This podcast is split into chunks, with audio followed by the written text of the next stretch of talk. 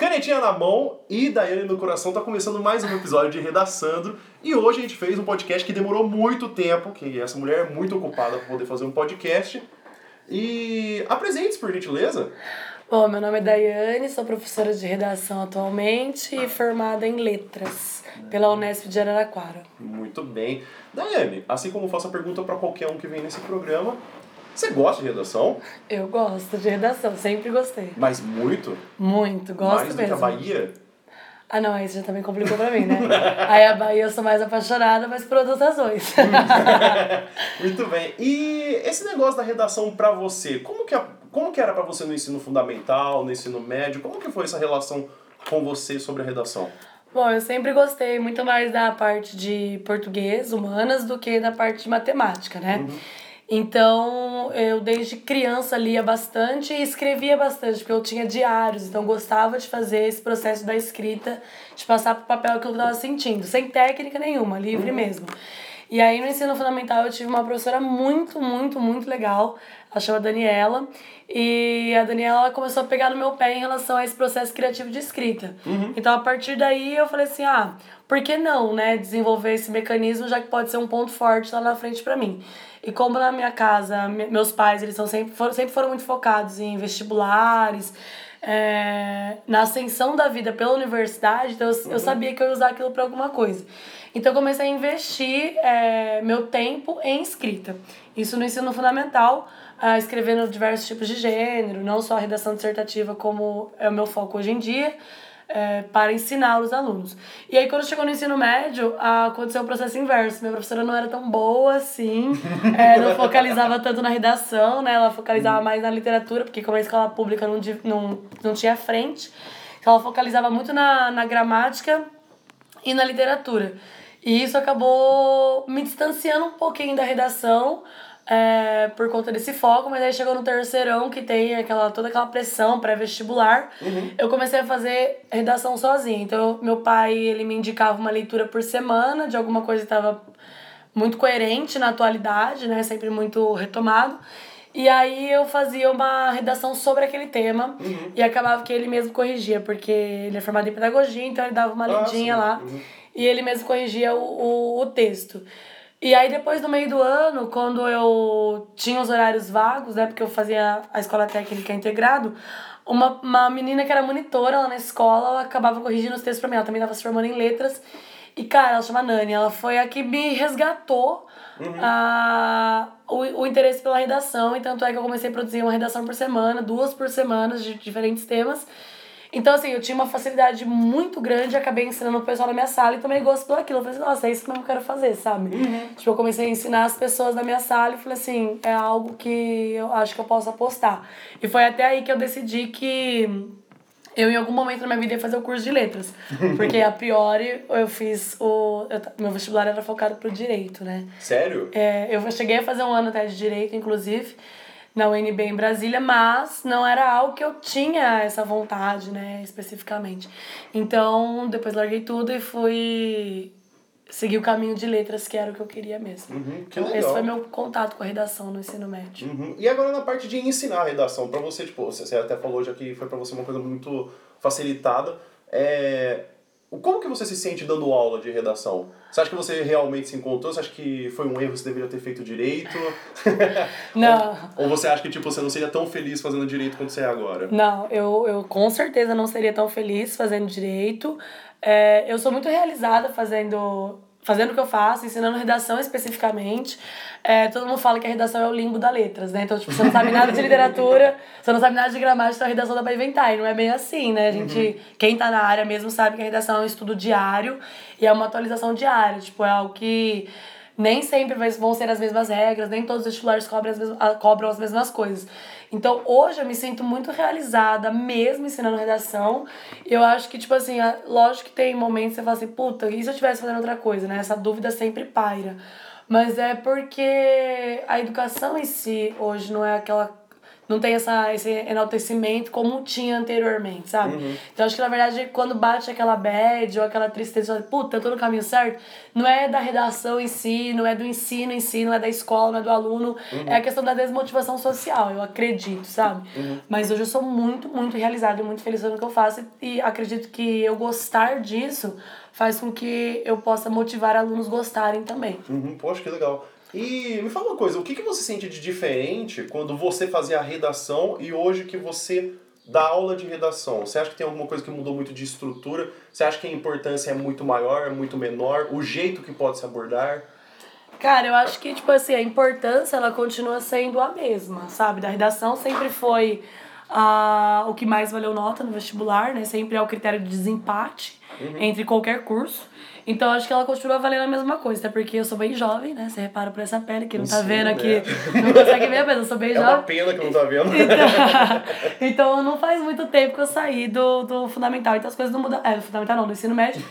Do fundamental faz tempo. É, então não mudaram tanto. Só que eu acho que a diferença entre ensinar e você fazer a redação é que o, o a hora que você ensina, você acaba matando muita curiosidade dos alunos em poder, em poder escrever o que quiser, sabe? Isso me dói um pouco, porque o vestibular é muito técnico e eu particularmente trabalho só em escolas particulares em que o foco é ah, essa técnica no vestibular, então você acaba matando muito o processo criativo. Então muitos alunos acabam desistindo de fazer redação porque tem muita regra.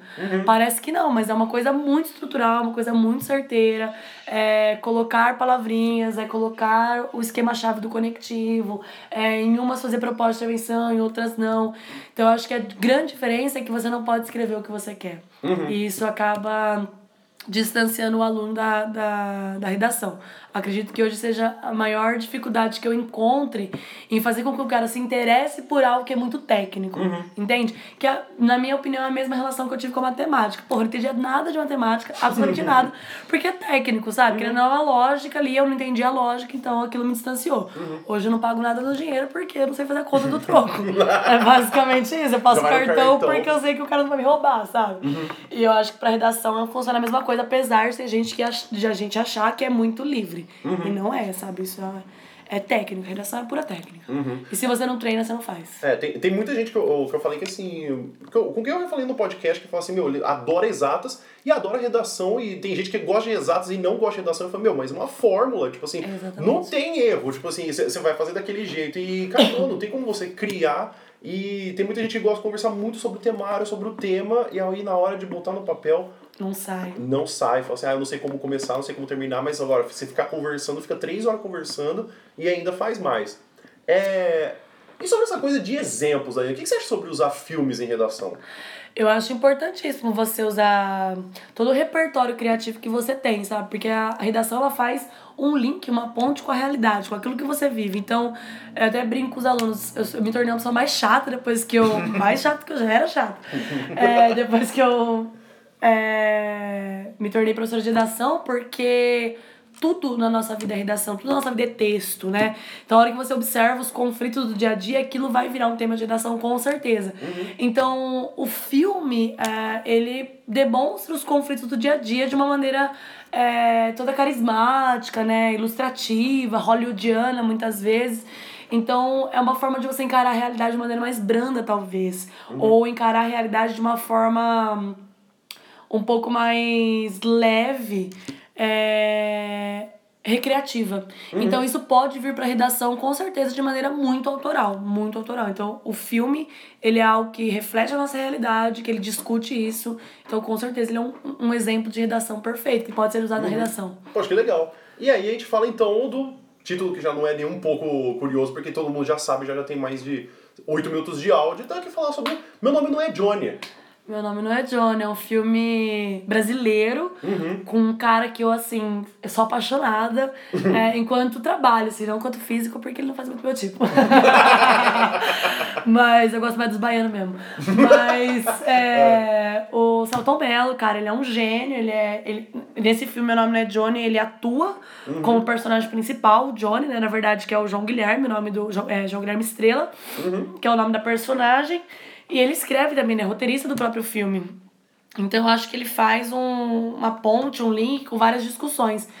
E no filme Meu Nome Não é Johnny, essa abordagem, por ser brasileira, ela remete, por exemplo, na, na questão da redação, a temas muito específicos do Enem. Então, uhum. ela vem a ser um repertório para redação do Enem, com certeza. Uhum. E esse filme, você lembra de qual foi o primeiro contato que você teve com ele? Ou a primeira percepção que você teve? Nossa, não dá pra encaixar isso em redação muito fácil. Ah, o primeiro contato que eu tive com esse filme é, foi assistindo em casa com meus pais. O meu pai sempre. Meu pai é pedagogo, né? Então ele sempre gostou muito de trazer essa dinamização de textos, livros, filmes, assim sucessivamente. E a gente assistiu junto. A gente assistiu na, na mesma época, assim. O meu nome não é Johnny e um, um outro filme que chama VIP, uhum. que é com outro cara que eu amo também, que é o Wagner Moura. Uhum. E eu acho que os dois, assim, do cinema brasileiro são os melhores. É, lógico, tirando as mulheres, a Fernanda Montenegro, uhum. a Sabatella, mas enfim. De homens, acho que eles dois são os que eu mais gosto. E aí a gente assistiu os dois e ambos trazem críticas voltadas à personalidade. Uhum. É, então, na época, lógico que isso não me chamou atenção, me chamou atenção o fato é, do, do foco do filme em si, que é a questão da droga, né? Uhum.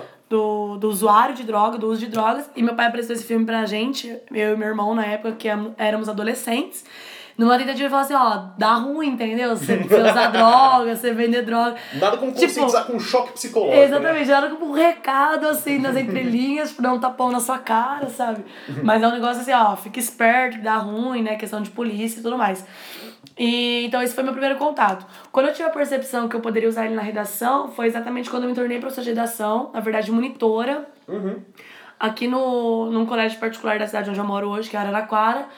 E o, um professor, que eu considero ele um gênio, Valmir, e eu devo muito do que eu sei a ele, ele uhum. falou assim, gente, olha, filmes, eles podem ser utilizados como forma de você observar a realidade. Uhum. E na época, eu tinha acabado de ver uma chamada da série que o Celton Mel tava fazendo, que é aquela série Terapia, uhum. Sessão de Terapia, e eu falei, puta, meu nome não é John, é um filme que dá para usar para vários temas de redação. Então, esse foi a minha percepção. Quando eu já estava é, inserida no contexto de olhar a redação não da parte como aluna, da parte como professora. Uhum. Acho que essa percepção do aluno ela vem é, com mais dificuldades. Eu acho que se o professor não fizer esse caminho para ele, ele vai achar sempre que a redação é filósofo, que a redação é, é, é um entrave, é um fato histórico, exatamente, ou uma obra canônica, literária, uhum. tipo, ah, só pode ser o Vida Seca, só pode ser o Brás Cubas, e na verdade não, cara. Você pode usar Frozen, por exemplo. Uhum. Como eu tava falando essa semana, uma redação ano passado que tirou 980 no Enem usou Frozen, sabe? Pra falar de manipulação. Uhum. Porque dá certo. A Frozen é um filme aí recorrente, falando sobre alienação, tinha tudo a ver. Uhum. Entendeu?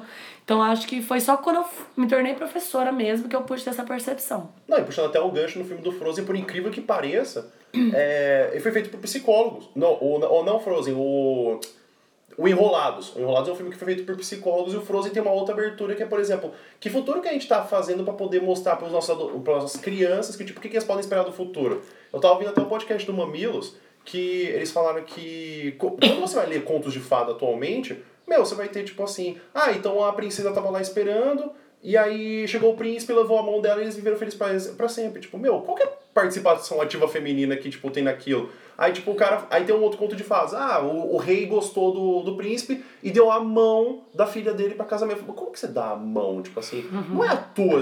Tipo assim, como que você lê isso pra, tipo, um menino entender o que, que é igualdade, uma menina entender o que, que é participação ativa? Então, assim, é, eles estão fazendo uma mudança, como por exemplo, já começou com Frozen, que sim, é o maior filme de bilheteria que tem de animação da Disney. Inclusive ganhei de Rei Leão.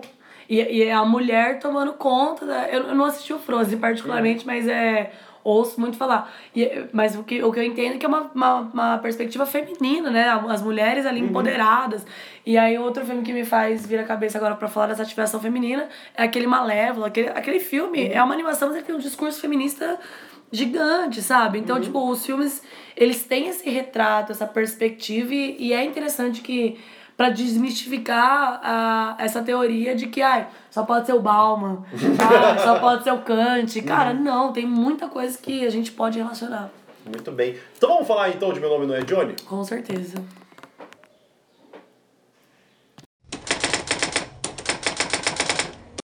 Então, a gente agora parte para o nosso desenvolvimento. E Daiane, por que assistir Meu Nome Não É Johnny? Só por causa do Celton Mello, que tá um gato nesse filme. ele tá jovem nesse filme, né? Agora eu não sei mais como ele tá. Não, ó, é, porque assistir Meu Nome Não É Johnny? Porque, primeiro, tem várias reflexões é, da psicanálise ali. A primeira, a primeira reflexão que o meu nome é Johnny já traz é a questão de como a estrutura familiar ela pode é, vou usar um palavrão aí, fuder todo o nosso psicológico, sabe? Uhum. Ela pode realmente, tipo assim, causar uma desestrutura gigante. Então, meu nome não é John, ele começa com uma família feliz, uma uhum. família de margarina mesmo, do, do comercial de margarina, tradicional zona uma família de classe média uhum. do Rio de Janeiro. É... Então, nem muito distante da classe A, mas nem muito distante da, da classe, classe E. Exatamente, tipo assim, uma, de classe média mesmo. Mora num bairro ok, sabe, sem muita criminalidade, tem um apartamento legal, uhum. consegue fazer todas as festas do ano e dar presente pro filho, sabe, assim? Uhum. Consegue dinamizar a questão financeira, não tem muitas dívidas, quando tem é um cartão de crédito que, sei lá, passa uns 10 dias, sabe? Basicamente isso. Então, uma família estruturada, feliz, ótima só que o que vai acontecendo? Então o João Guilherme ele aparece quando criança, né? Nessa, nessa situação do Natal em família. É, é muito clássica mesmo a, a representação de família. Porque é o Natal, todo mundo feliz, é a Páscoa, todo mundo feliz, uhum. entende? E aí o João Guilherme vai crescendo. E aí quando ele se torna adolescente, cara, adolescente tem uma tendência a querer descobrir o mundo, né? Uhum. Enfim. E o que acontece? Os pais começam a deixar que esse, esse adolescente descubra o mundo sozinho. E os pais fazem isso, só que os pais se distanciam nessa situação. Porque é muito nítido que quando é uma criança, a criança precisa atenção quase o tempo todo dos pais. Quando é uhum. adolescente que tem essa autonomia, os pais começam a ficar meio sem função, né? A síndrome do vazio tratada ali pela psicologia. E aí os pais começam a entrar em conflitos do relacionamento deles, então do casamento. E eles se separam. E quando eles se separam, a, até acontecer toda a separação, ao conflito, um embate direto ali que esse adolescente vivencia. Uhum. E aí, então, o que ele começa a fazer? A buscar uma válvula de escape, já que em casa, tipo, tá uma droga, na escola, possivelmente, também é, é, é, é, um fardo, né? Tem a questão do bullying, a questão de ter muita matéria. E a válvula de escape são os amigos. E aí, os amigos que começam a experimentar o mundo das drogas. Uhum. E aí, tipo, o, o João Estrela, na primeira cena, ele nega o uso de drogas, né? O baseado, a maconha mas depois ele começa a ser taxado como careta. Uhum. Então, tipo assim, como ele já tá com, com muita coisa na cabeça em relação à família, é e ele quer fugir daquilo, isso fica bem nítido no filme, e quer agradar os amigos, né? E aí vem um outro, uma outra análise, que além do papel da família, tem o papel dos amigos nessa formação inicial. Meu pai dizia muito sempre, né? Diga-me diga com quem tu és, que eu direi quem tu és. Uhum. Aquilo vai condicionando o estereótipo do João Guilherme. Então ele começa a fazer uso de, de drogas, né? No caso, a, a maconha, o cigarro de maconha. Para ali é, trazer o processo ambivalente dos amigos e a válvula de escape também. E aí, nisso é muito interessante, porque a, a adolescência ela é um processo que a gente vai maturar muitas coisas. Inclusive, maturações, é, é maturações são positivas e negativas. Uhum. E aí matura-se o vício. Uhum. Entendeu? É nesse processo que o vício ele começa a, a aparecer na, na dinâmica da história. E o João Guilherme Estrela ele se torna um viciado é, em fumar maconha. E aí isso vai automatizar também para bebida alcoólica e os pais se separam e ele fica com o pai. O pai ele tem um problema sério de saúde e aí uma outra questão que a gente consegue relacionar, o pai tem, tinha o hábito de fumar cigarro e beber. Uhum. E a gente sabe, né, isso já é um estudo da psicanálise bem antigo, que as pessoas, as crianças, elas aprendem por hábitos. Então, o que, já que seu primeiro nicho é a família, uhum uh, você vai reproduzir o comportamento deles, entendeu? Uhum. Então, o João Guilherme Estrela, quando adolescente, barra jovem, já crescendo, né?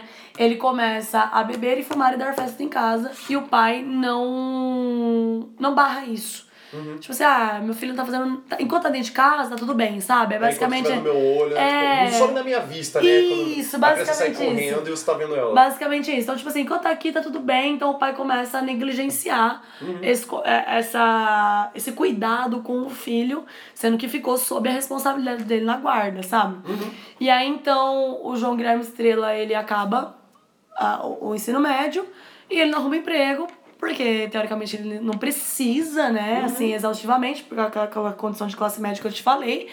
E aí ele começa, então, ele dá fe muitas festas em casa, muitas, muitas festas. É aquela dinâmica do jovem.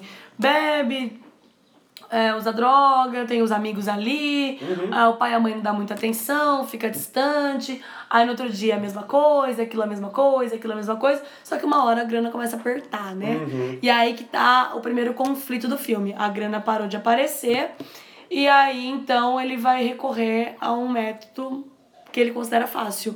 Ele é muito bom de conversa, ele é muito bom de lábio, ele é bom nisso, sabe? Então ele começa a fazer a distribuição de cocaína. Então o vício já aumentou, né? Era no vício é, do cigarro de maconha, ele passou para um vício, um uma droga um pouco mais pesada, que é a cocaína. Então ah, ele começa a fazer contato com outro ali, traficante do Rio de Janeiro, e começa a disponibilizar essa cocaína para os amigos, a priori. Aí aquilo vai crescendo, vai crescendo, vai crescendo. E o João Guilherme Estrela, ele se torna aí o, um vendedor de cocaína famoso no bairro de classe média do Rio de Janeiro. E a grande questão é, né, que a, esse filme se passa no Brasil, enfim, é uma perspectiva de, juri, é, de juri- jurisdição perdão, brasileira. E a gente sabe que no Brasil, é, traficante tem cara, né? Aham. Tem cara e tem endereço. Então, não é a cara do João Estrela, não é o endereço do João Estrela. Então, ou seja, ele passa batido, sabe? O nome dele tá rodando, as pessoas procuram ele, as pessoas telefonam pra ele e a polícia não chega no João Guilherme Estrela. Aí que tá o mais, o mais interessante, sabe? Você vê o estereótipo ah, do usuário de droga, sendo que o usuário de droga ele pode estar em qualquer lugar. O cara que vende droga ele pode estar em qualquer lugar, pode estar num condomínio de luxo, pode estar na favela, com certeza, sabe? E e a família não desconfia. ah, os amigos sabem, obviamente, né? Porque os amigos participam disso. Inclusive, dois amigos que vão ser principais ali, eles vão dar notoriedade para essa venda, porque eles também não sabem muito o que fazer eh, da vida, sabe? São pessoas assim que foram largadas pelos pais. Inclusive, a menina, a Laura, né? Ela fala que eh, eh, os pais dela também se separaram. Então você vê que, tipo, o problema, porra, o problema tá na base familiar. Mas uma ressalva, não tá no fato dos pais se separarem ou não, não é essa a questão. Está no fato, do, está no fato dos pais negligenciarem o comportamento que deve ser 100% supervisionado, sabe? O adolescente, ele não tem essa maturidade ainda de tomar as escolhas por ele mesmo, entendeu? Ah, então a Laura, ela começa a ajudar o João Guilherme nesse, nessa dinâmica e, enfim, isso vira uma bola de neve Sim. com, com o perdão do trocadilho por ser cocaína. Mas isso vira real, literalmente uma bola de neve, porque ele começa a ficar sem. é, sem muito produto, então ele tem que buscar mais, e aí nisso que ele busca mais, ele tem mais clientes, então aquilo, ele- aquilo toma conta da vida dele. E é interessante que uma das, um dos fornecedores dele é uma senhorinha. Mentira. Uma senhorinha que vende supostamente ambrosia, que é um doce, né? Aham. E aí, é... cara, é pra você ver mesmo que a- o filme ele retrata isso, a quebra do estereótipo, sabe? Tipo assim, tem gente que faz maldade, que faz coisa errada em qualquer lugar. Entendeu? Não é tipo é, o cara da favela, não é o Não cara é da. da né? Não é determinista, exatamente, sabe? Não é determinista.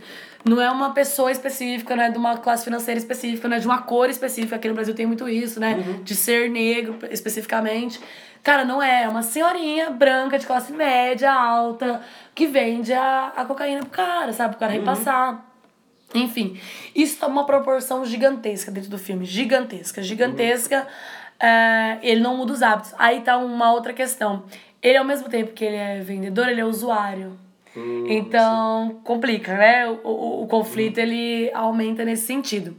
Então, assim, a, o que vai fazer com que o João Guilherme Estrela seja pego é por conta do vício. É muito mais do que pela venda, sabe? Sim. Porque, tipo, vamos supor, é uma suposição, leitura de, de, de mundo, tá? Do mundo que a gente vive hoje. Vamos supor que ele só continuasse vendendo. Ele não tem o estereótipo que a polícia procura.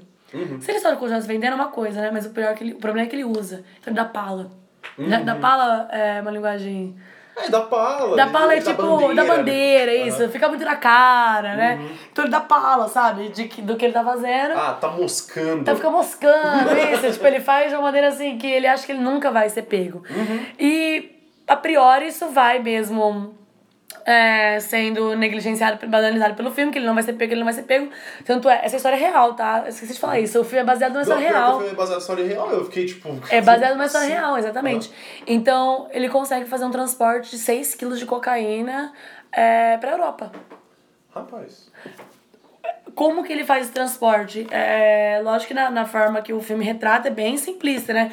Mas ele consegue, ele contrata uma pessoa, ele faz um paletó, essa pessoa tem também um estereótipo que não é um estereótipo já condenativo, ele coloca vários saquinhos de cocaína. Esse paletó ele pesa exatamente 6 quilos. Uhum. Essa pessoa passa no aeroporto, viaja e a cocaína chega na Europa. Simples assim. Simples assim, tipo assim, cara, com aquele monte de guarda que tem no aeroporto, aquele monte de fiscalização, aquele monte de abre mala, fecha mala, isso passa. Porque Tipo- tá dentro de um paletó, né? Dentro de um paletó. É é uma pessoa que você não, conf- não- você não desconfia. O cara ele é mais velho, ah, hétero, branco, percebe? Tipo assim, usando uma roupa de marca. É como a gente Você não aquela coisa, tipo, você olha pra pessoa e você não se sente inseguro, né? Isso, perfeito. Você não sente o medo. É, você não desconfia que aquela pessoa tá fazendo uma coisa errada, sabe? Então, e ele consegue transportar. E aí ele gasta é, todo o dinheiro que ele ganha nesse tráfico lá na Europa. E aí até isso vai ser uma ressalva mais pro final do filme, né? Mas ah, o, João, o João Guilherme Estrela, ele não trafica necessariamente porque ele gosta do tráfico. É que ele gosta da grana e ele gosta de se divertir. É aí que tá, sabe? É a diversão, é a loucura, é o uso, é o vício. Então não é o tráfico em si o, o foco. Apesar de ter essa retomada do estereótipo do tráfico de drogas. Mas é a gente achar que as nossas ações elas não, não serão não são tão pesadas assim se a gente usa isso como diversão, sabe? Só que, tipo assim, a, a nossa diversão, ela tá colocando a vida de um monte de gente em risco, em xeque, sabe? Aí que Mas tá. ele não vê, né? Porque a partir do momento que ele trafica, ele, como que ele vai ver, tipo, as consequências do que ele tá fazendo? E principalmente aquela coisa bem portuguesa de mar, né? Tipo assim, ah, eu vou mais uma légua, eu vou mais uma légua. Então, tipo assim, ele tá desafiando o perigo. Ele tá indo em um lugar que, tipo assim, ó, ninguém foi. Que nem, por exemplo, se ele tá indo, ele vai falar, se eu fizer mais isso, se eu fizer mais isso, tipo... Ele tá indo num desafio que ninguém passou por aquele desafio. Então, ele tá lá cada vez mais um pouquinho. Exatamente, perfeito. É exa- exatamente essa ideia de que, é, ainda mais nesse período de idade que ele tem, né? Tipo, o perigo é mais chamativo do que a segurança, né? A gente quer se desafiar. Então era isso que ele fazia. Ele queria se desafiar, ele queria. Ah, se ele pode transportar seis, daqui a pouco ele pode transportar oito, sabe? Então, tipo assim, é esse negócio de. Ele não chegou aonde ele queria. Por quê? Porque é a questão do vício, né? Nunca é suficiente. Nunca é. é. Ah, você quer. É a ideia de que eu retrato com os alunos. Você quer ser feliz? Aí daqui a pouco você quer ser mais feliz. Aí depois você quer ser mais feliz. Não tem um limite pra aquilo. E o vício é a mesma coisa. O o síndrome do hedonismo, né? A síndrome do hedonismo, o prazer imediato e o prazer sempre tomando novas formas pra substituir um prazer anterior. É exatamente isso. É, E aí, nessa perspectiva, então, ele, quando ele volta do Brasil, ele começa a tentar negligenciar alguns clientes e um dos clientes que ele negligencia, que ele para de atender, denuncia ele. Hum, E aí, então, a, a hora que denuncia, a polícia pega, a polícia prende e, e quebra um dos esquemas que o Rio de Janeiro teve ali naquele período é, entre a classe média alta, classe média e classe média alta, é, do tráfico de cocaína. E é interessante que, tipo, ele é pego exatamente nesse deslize do prazer. Porque ele aluga um, quarto, um apartamento no Rio de Janeiro e ele vai lá pra pegar pra ele usar. aham. E a polícia vê, então, aonde ele tá entrando. E a hora, então, que ele. A polícia. Ele abre a porta, fica lá dentro, a polícia toca o interfone, ele que abre, a polícia já, já, dá, já, já, não- já coloca a arma na cabeça, e aí tem cocaína pra tudo quanto é lado, no apartamento, sabe? Então, ou seja, olha que interessante. Como o, é o vício que derruba o cara, sabe? É, é o vício que vai entregar o, o João Estrela. E aí ele é preso. Nisso que ele é preso, a ele vai ser julgado né, e condenado, ele, mas as pessoas que ajudavam ele. E aí a, ele, ele coloca uma situação que é interessante né, na, na prisão dele. As pessoas começam a chamar ele de Johnny. Por qual razão nem ele sabe, o filme também não, não foca muito nisso, sabe? Mas é criado uma persona pra ele. O livro fala o porquê que chama Johnny? No, não, não me lembro. Assim, não, não sei se tem uma, exatamente uma história de ser Johnny, mas é criado pra ele uma persona. Um dos caras da cela fala assim: ah, deita lá, fica ali, Johnny, sabe? Você vai sentar ali, deitar ali, é seu espaço. E aí tem uma outra reflexão no filme, que é o sistema carcerário brasileiro ser um um sistema que não é reiterativo, né? Não é pra você reintegrar nada. Ele funciona como um darwinismo social, uma segregação. Tipo, você é ruim, você vai ficar lá. A hora que for o seu, der seu tempo, você volta. Então, tipo assim, é mostrado uma, uma cela totalmente super populosa. E nessa, é, nessa, nessa cela, nessa, nesse ambiente, uma questão que envolve a milícia. Então, que é a polícia que aceita suborno. Então, tipo assim, se você quer um lugarzinho melhor, paga. Aham. Sabe? Isso acontece muito no Brasil. E aí, então, foi é, é, é dado esse nome pra ele, Johnny. Só que ele percebe que ele não tem o perfil de quem tá ali. Então, ele percebe que ele consegue ganhar na lábia as pessoas. E ele vai conversando, vai conversando, vai conversando, até que chega o dia... Aí, ele já consegue estabelecer uma situação legal dentro da prisão. Mesmo sendo um playboy, as pessoas gostam dele. é incrível. Você vê como o cara é bom de conversa, né? Sim. E aí chega o julgamento dele, e aí ele nega, a juíza pergunta, é uma juíza, isso é uma, uma questão interessante, é uma mulher que vai julgar o, o João Estrela. Aí ela fala assim, seu João Estrela, não sei o quê, né? Ele nega a cocaína que era dele. Aí ele vai para um segundo julgamento, no segundo julgamento ele vê a mãe dele na, na plateia.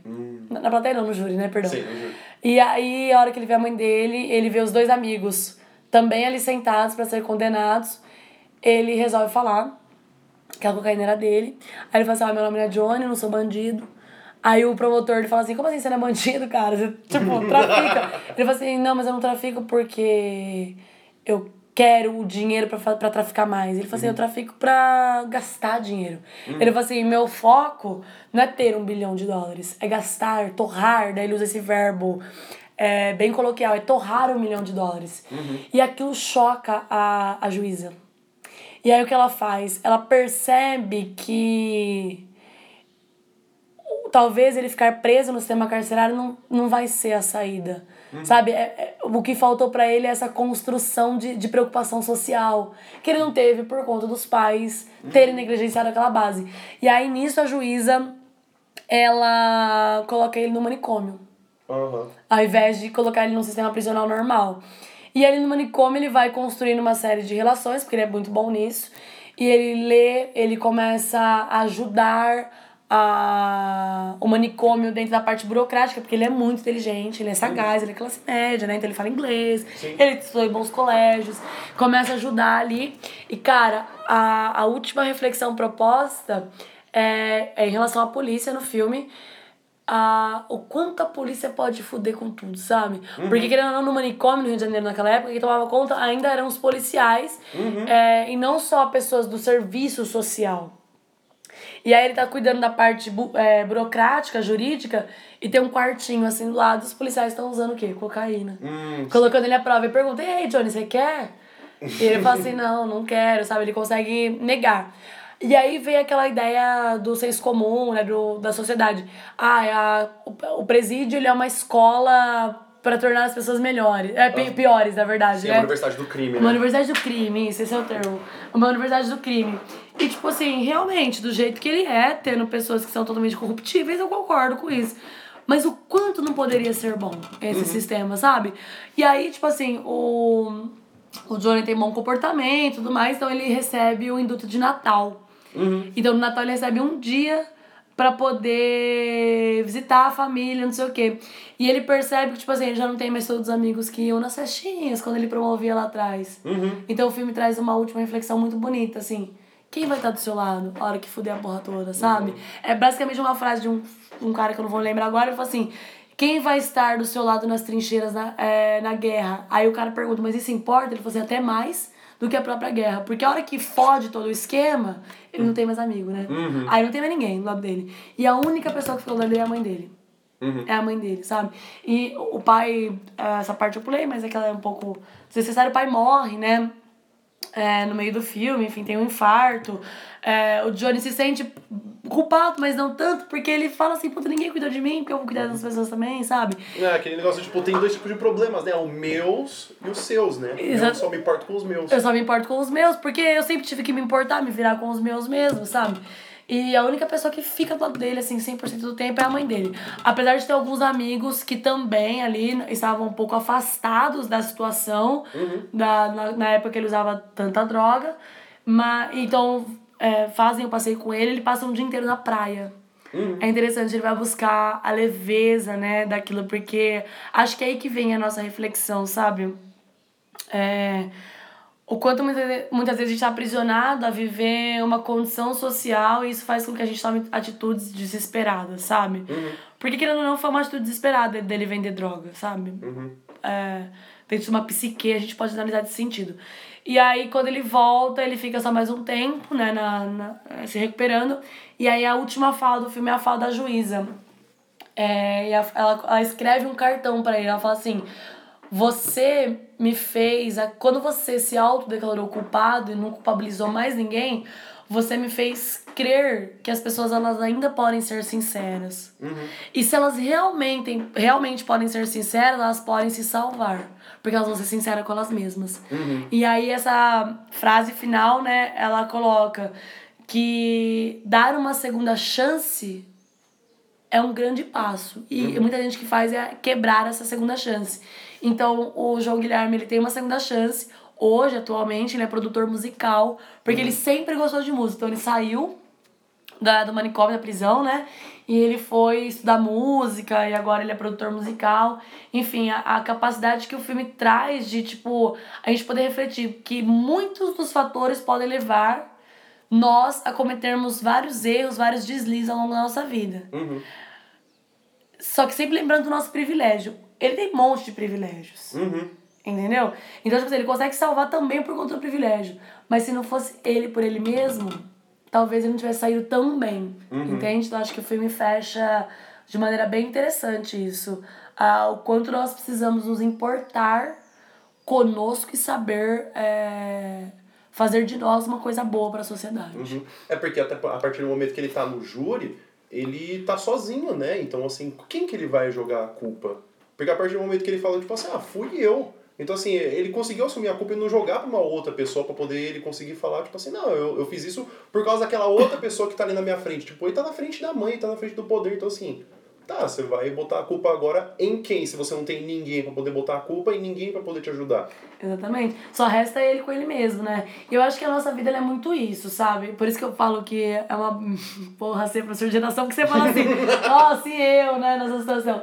Mas eu acho que a nossa vida é exatamente isso, sabe? Na hora do vamos ver, é a gente com a gente, entendeu? Tipo, é... lógico que as pessoas elas nos ajudam, a gente tem uma série de pessoas que vão ali construir o nosso caminho.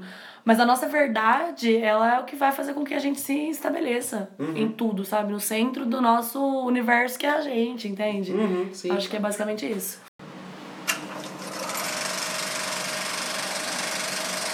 E até voltando um pouquinho o fator de. Até de falar um pouco mais sobre filme, né? E. Porque assim, o meu, o meu nome não é Johnny, é um filme brasileiro e tal. Mas assim, a- narração que você falou, tipo, é muito parecida com Breaking Bad. Muito, mas assim, é enormemente parecida.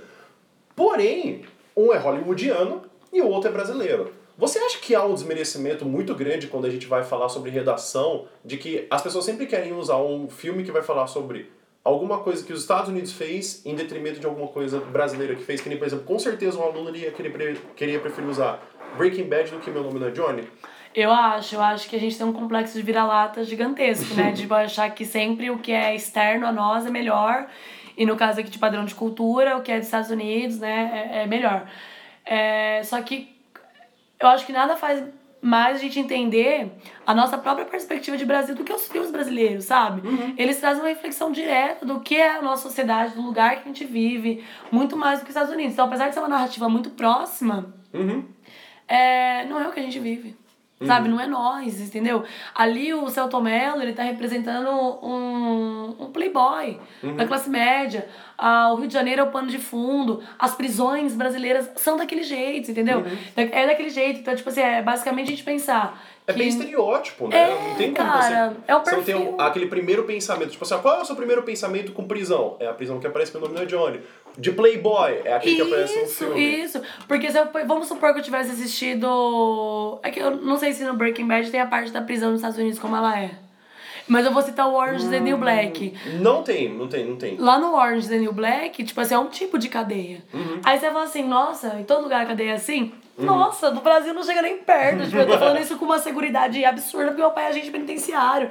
Eu já fui visitar um presídio, sabe? Tipo assim, nossa, no Brasil não chega a ser nem um, terço daquilo, sabe? Uhum. Então, é isso mesmo que você falou. Quando você fala de cadeia pra mim, que eu penso, meu nome não é Johnny, eu penso numa cadeia brasileira. Uhum. Quando você pensa no Playboy, eu penso no Playboy, não o Justin Bieber. Sabe, uhum. aquele estereótipozinho ah, da roupa bonita, não sei o quê. Não, eu penso no Playboy brasileiro que usa sapatênis e acha que é rico, sabe? Tipo, acho que é muito rico, possivelmente. Uhum. É, que tem aquela, aquelas ideias de superioridade, entende? Uhum. Então o filme brasileiro, ele, ele é, é, é a nossa cara, ele é, ele é a gente, entendeu? Uhum. E acho que a Ancine, ela faz isso de maneira brilhante, quando ela escolhe até pessoas bem específicas para abordar e para retratar isso. Uhum. Até essa característica forte do, do cinema brasileiro, que tem o, o filme brasileiro, né? A, a perspectiva de que o final ele não termina bem. Que depois você vai pegar, tipo, Tropa de Elite. Mano, no filme não termina bem. Em nenhum dos dois filmes. Você vai pegar, tipo, Cidade de Deus, você vai pegar, tipo, vários filmes brasileiros que, assim, não se termina bem. Que não é o final hollywoodiano, sabe? Uhum. o filme uhum. começa bem, aí fica mal e depois termina bem. Você acha que isso talvez é uma coisa que as pessoas prefiram, o filme hollywoodiano? Porque o, fi o final, ele não acaba bem no filme brasileiro? Com certeza. Eu acho que essa ideia de final feliz ela é mais agradável do que a ideia de final reflexivo, né? Uhum. De você parar e falar assim, puta que pariu, é isso aí mesmo, sabe? Uhum. É, as coisas não dão sempre certo, entendeu? E, e a ideia hollywoodiana de filme, ela faz com que você entenda que as coisas vão dar super certo, super certo. E é aquela ideia que no começo, lá no primeiro bloco, a gente tava falando do, do conto de fadas, né? Uhum. Ah, então a princesa vai ficar feliz mesmo com com o príncipe, mesmo não sendo ela que escolheu. tipo, mano, não, sabe? é, nossa, a chance dela ser feliz com um cara que ela não escolheu é bem mínima, mas assim, um negócio. Puta que pariu, muito, muito, muito mínimo. Uhum. Então a gente tem essa tendência de acreditar que ah, é a colher de chá, sabe? Ah, dá, dá uma colher de chá que a situação vai se resolver.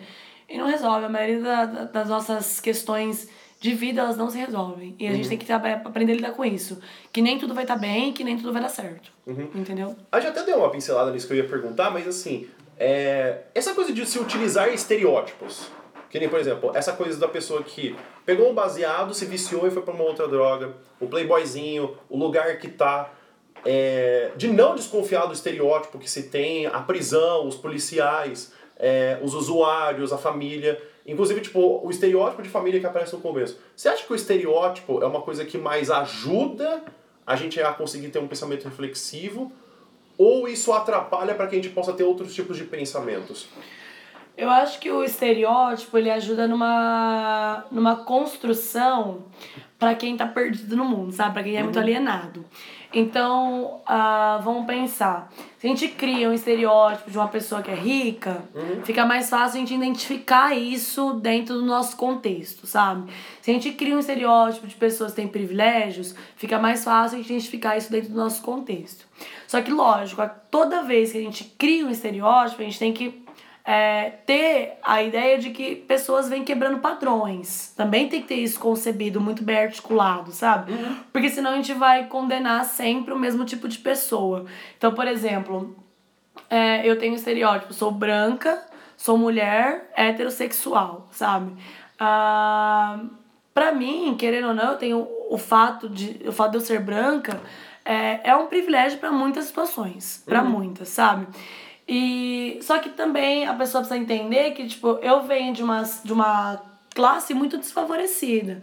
Então assim, onde eu cheguei hoje, por exemplo, foi também com o meu esforço. Então se você só estereotipar porque eu sou branca, eu tive uma ascensão social mais, muito mais fácil, uhum. não é 100% verdade, sabe? Uhum. Então, tipo, a gente tem que sempre ter essas ressalvas. O estereótipo ajuda, na situação, só que ele não pode ser condenativo. Eu acho uhum. que é uhum. basicamente essa a ideia, sabe?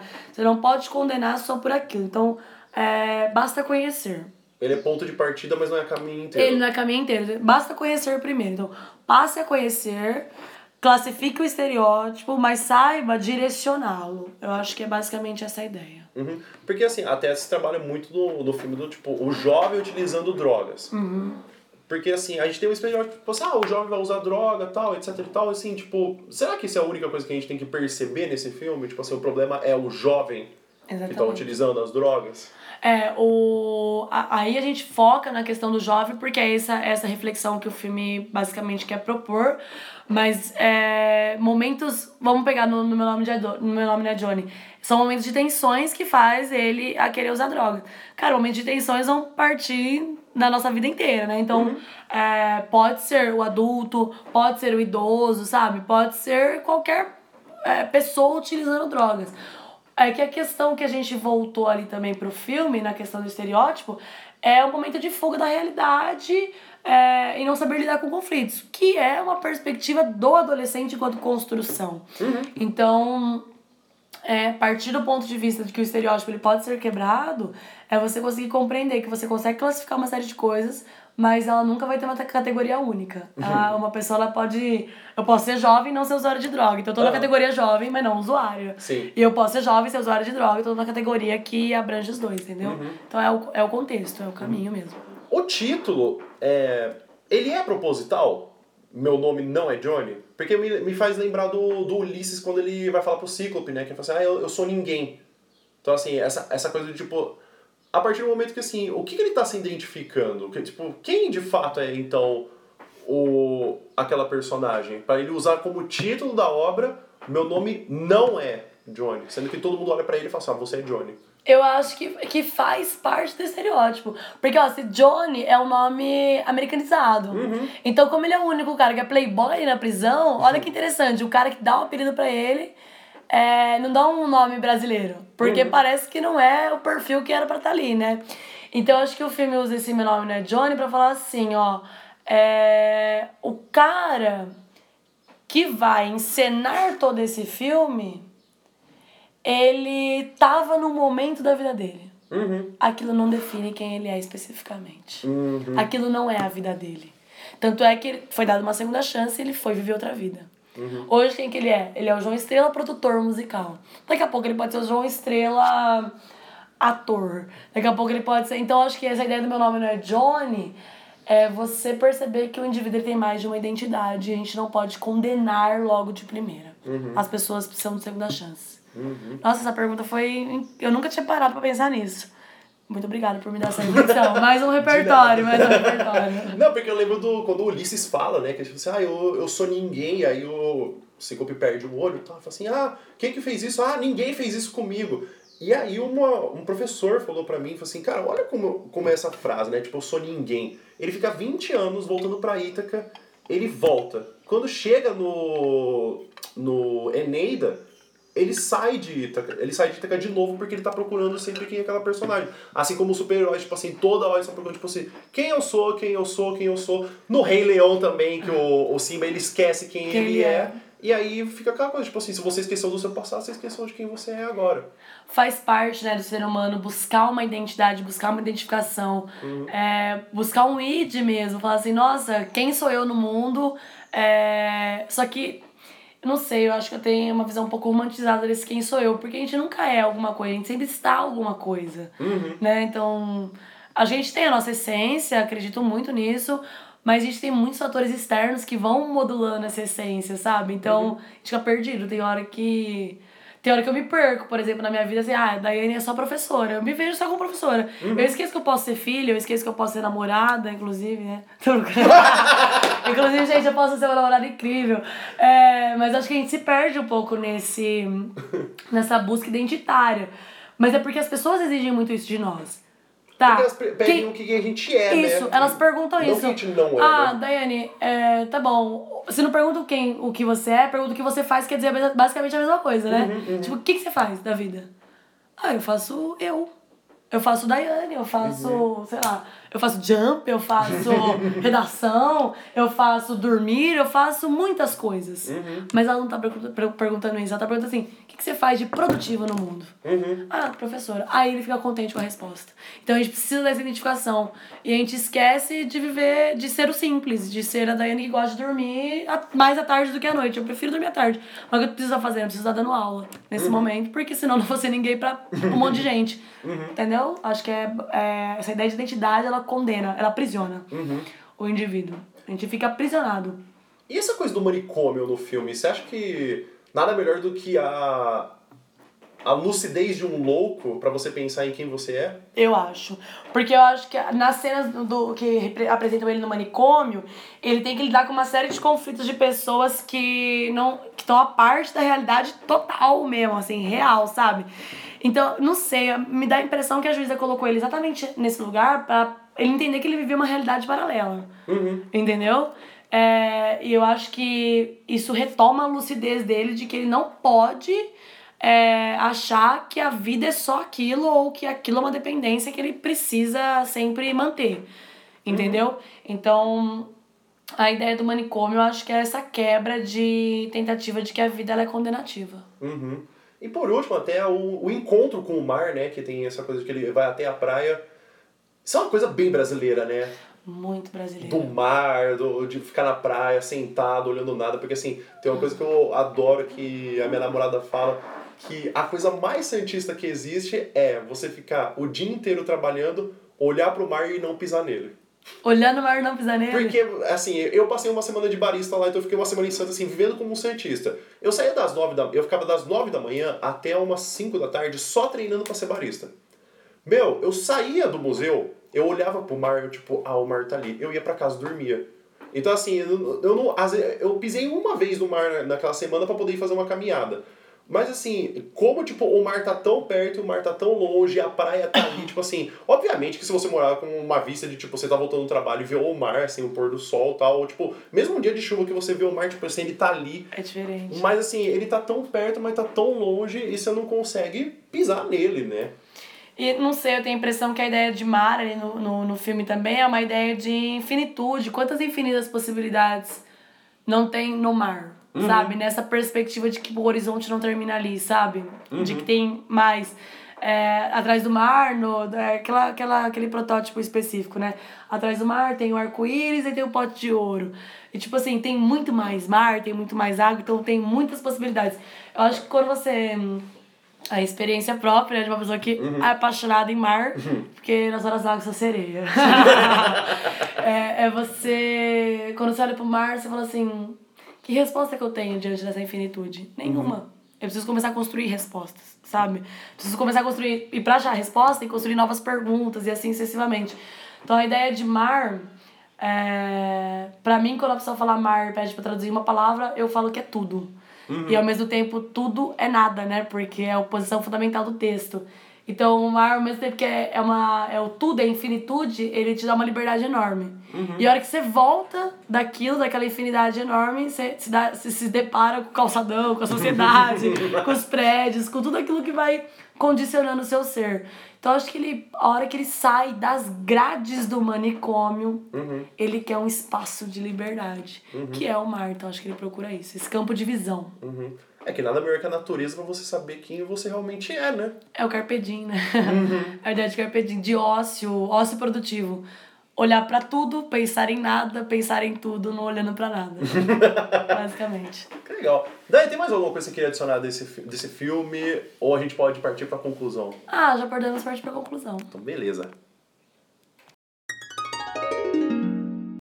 Partimos agora para a conclusão, que tá acabando. Ah, Ah, que pena. passou tão rápido, verdade, Nossa. passou mesmo. Eu achei que passou rápido. Ah, que bom, mas vai ter outros episódios. Inclusive, daí ele fica o convite para você fazer um próximo episódio com, com Redaçando. Se você quiser, claro, se tiver um, um momento na sua hora da agenda. Quero sim, não, vamos fazer outro então. Então, fica essa coisa de. Daiane, como usar então Meu Nome Não É Johnny na redação? Tem tema melhor? Tem lugar melhor para poder utilizar? Tá. O repertório a gente pode usar sempre na introdução, se ele estiver ligado ao tema da prova, né? E no desenvolvimento, se ele estiver ligado ao tópico frasal, que é necessariamente é o problema que você vai estar argumentando ali na tese. Então, eu penso aqui rapidamente em três possibilidades temáticas. A primeira é da, um tema, a, super, a geração super protegida. Então, essa geração YZ tem essa superproteção dos pais. Então eu usaria, caso caísse esse tema na introdução, começaria contextualizando, por exemplo, no filme Meu Nome Não É Johnny, é, por meio de um conflito que acontece com os pais, o adolescente João Guilherme se sente negligenciado pela atenção de um deles e isso corrobora com o vício em drogas. É, similar à vida do João Guilherme, é a vida de diversos é, adolescentes e jovens da atualidade.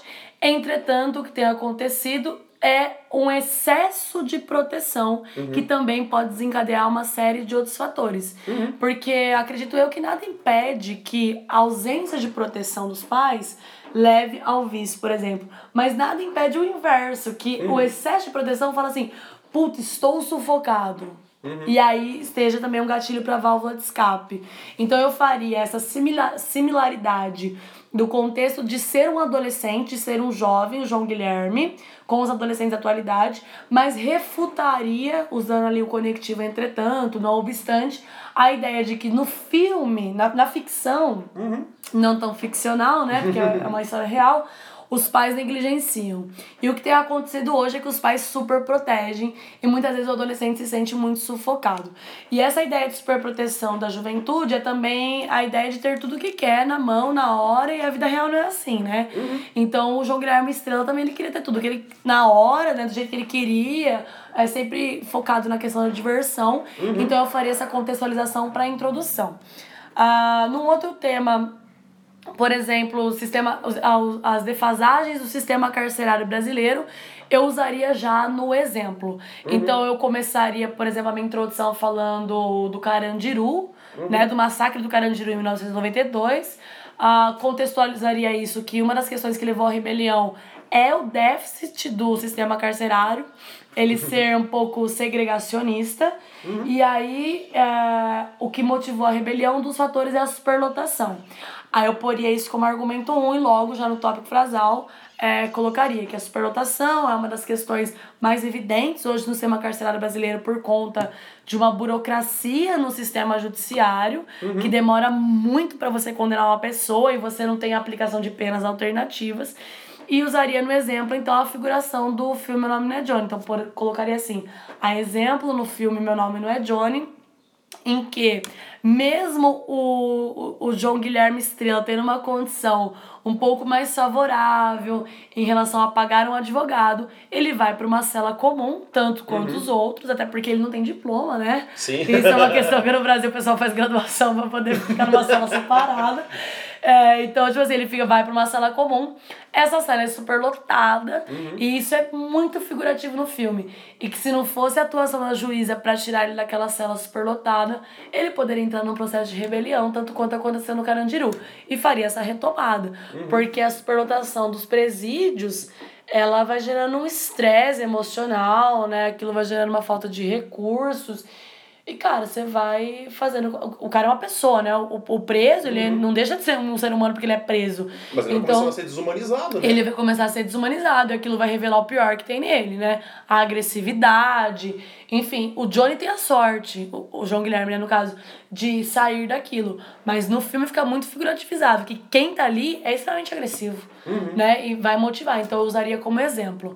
Ah, e um, um outro tema, por exemplo, que eu acho que daria para encaixar bastante, meu nome é Johnny, é o uso de drogas na contemporaneidade, na sociedade, levando em consideração, por exemplo, um contexto que a gente tem hoje muito agressivo do uso de drogas, que é a Cracolândia em São Paulo Uhum. né? Que você vê ali que é uma situação lamentável de pessoas que que são usuárias, que os pais colocam para fora de casa, por exemplo, ou de pessoas que entraram no vício e não tem como sobreviver e foram parar na rua. É, fazendo essa retomada, eu faria, faria isso na introdução, para relembrar uma, um episódio do Dória, o ano passado, que ele colocou 900 policiais ali na região da Cracolândia para expulsar as pessoas que estavam ali. Então, tipo assim, na tentativa de não existir mais a Cracolândia em São Paulo. E na verdade o que ele fez foi que ele dizimou a Cracolândia de um único quarteirão para cinco, né? Porque as pessoas simplesmente só se desfocalizaram. E aí, eu, como que eu retrataria isso? Eu falaria, no meu exemplo, como uma problematização, que o quanto o vício ele pode vir a colocar você numa situação lamentável de sobrevivência. Que não é o que acontece no meu nome não é Johnny, porque ele tem uma família estruturada, querendo ou não mais estruturada, mas uma família que tem um recurso financeiro. Mas tem uma família, né? Mas tem uma família. Tem amigos que. Pode ser amigos que não ajudem 100%, mas que, hora ou outra, se precisasse, ajudariam. Então, ou seja, e quem não tem isso? Então, ou seja, eu trabalharia no meu tópico fazer a questão do vício, que o vício ele pode levar você a uma situação condenativa a fazer você morar nas ruas, que é o oposto do que acontece no meu nome não é Johnny, Porque o vício ali, apesar de ser biológico, ser o mesmo, a questão social ela faz toda a diferença. Uhum. Então, a classe social que você pertence faz com que você não necessariamente vá parar no meio da rua, mas seja aí transferido uma cela especial, Uhum. numa condição um pouco mais favorável. Usaria dessa forma. Poxa. Tudo bem? Tudo, da hora demais. Daiane, É isso. então, deixa o encerramento pra você, pra você poder fechar, pra, caso você queira que as pessoas te sigam nas redes sociais, se quiser mandar uma oferenda pra você, Qual é o endereço? Recebidos, pessoal. Bom, então eu queria agradecer a você, Alessandro, por ter me convidado, né? Que isso. A, a participar do podcast. Eu acho a sua iniciativa, essa iniciativa de, de, alguma, de uma forma ou de outra, democratizar a educação, porque isso é uma forma de democratizar a educação muito interessante. Então, parabéns pelo projeto, parabéns pela iniciativa. Poxa, obrigado. É, também vou fazer um duplo agradecimento. Agradecer você por ser uma pessoa que acompanha as minhas aulas e sempre tá ali proativo, né? Ontem, gente, ele recortou vários papéis pra mim. Nossa, velho. vários, vários papéis. Vários.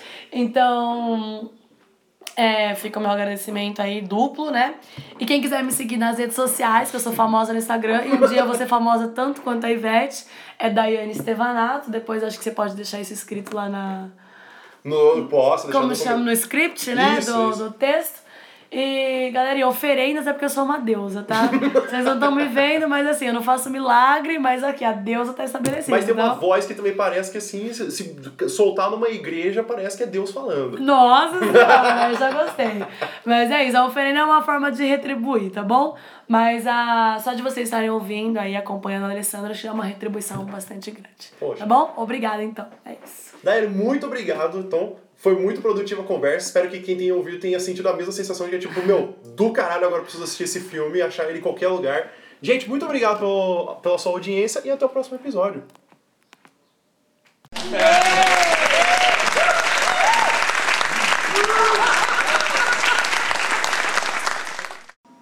Se você gostou desse episódio ou você gosta do programa do Redaçando, compartilhe com os colegas. A gente tem no Spotify e também a gente tem no aplicativo da Apple do Podcasts. Se você também conhece alguém que gostaria de patrocinar ou ter o seu nome para poder ajudar o canal ou inclusive dar um patrocínio para o nosso canal, peça também para ele entrar em contato com a gente. Você tem alguma sugestão, sabe de alguém que gostaria de participar, que é da área ou gosta muito de redação e de produzir? Manda no Instagram, redacandro, é o redaçandro, só que sem o sem cedilha, então ele vai com C, ou manda um e-mail, redaçandro.gmail.com, então ele vai aparecer como redacandro.gmail.com.